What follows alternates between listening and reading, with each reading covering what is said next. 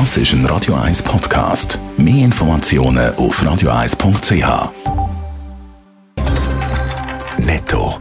Das Radio 1 Wirtschaftsmagazin für Konsumentinnen und Konsumenten wird Ihnen präsentiert von Blaser Greinicher. Wir beraten und unterstützen Sie bei der Bewertung und dem Verkauf von Ihrer Liegenschaft blasergreinicher.ch Adrian Sutter. Der US-Tech-Konzern Apple will in der EU offenbar alternative App-Stores auf ihren Geräten zulassen. Durch das können Kunden künftig auch Software von Drittanbietern auf ihre Geräte abladen, ohne dass sie den Store von Apple benutzen. Hintergrund dafür ist das EU-Gesetz über die digitalen Märkte, das 2024 in Kraft tritt. Der dänische Finanzkonzern Danske Bank muss in den USA eine hohe Geldstrafe wegen Betrug und Geldwäscherei Vorwürfe zahlen.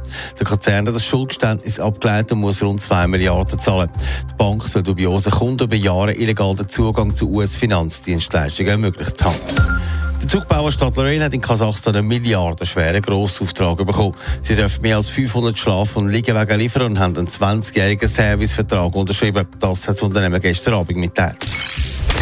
Finanzminister Ueli Maurer ist im Endsport als Bundesrat. Zeit, um ein bisschen zurückzuschauen auf seine Amtszeit und auch, was seine Nachfolgerin Karin Keller-Sutter da übernimmt. Adrian Sutter hat zufriedenen, aber auch besorgten Ueli Maurer, der sein Amt abgibt. Ja, auf die Weihnachten gibt es für die Karin Keller-Sutter von Mori Maurer einen Haufen Dossier unter den Christbaum. Das Budget für das nächste Jahr ist gemacht, aber es brauche schon noch ein paar Übungen für die kommenden Jahre. Das sind eine offene Baustelle, die er halt so übergeben muss. Ueli Maurer hat dann im SRF-Interview aber auch klar gesagt, dass das Land den Gürtel muss enger schnallen muss. Konkret findet er bei der Armee könnte man mehr sparen. Der Uli Maurer ist ja auch als strenger Kassenwart bekannt gewesen. Was gibt er seine Nachfolger mit auf den Weg? Ja, konkrete Tipps gibt er keine, aber es ist klar, das Parlament muss sich am Riemen reissen und aufhören, immer Geld auszugeben, im Gegensatz dann aber keine Steuern zu erhöhen. Das kann ja so nicht aufgehen. Man muss einfach immer sparen, sparen, sparen. Es ist das Geld, das die Leute mühsam erarbeiten und Steuern zahlen. Niemand zahlt gerne Steuern.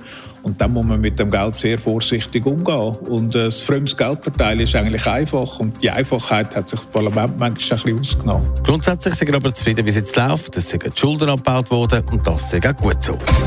Netto. Das Radio 1 Wirtschaftsmagazin für Konsumentinnen und Konsumenten.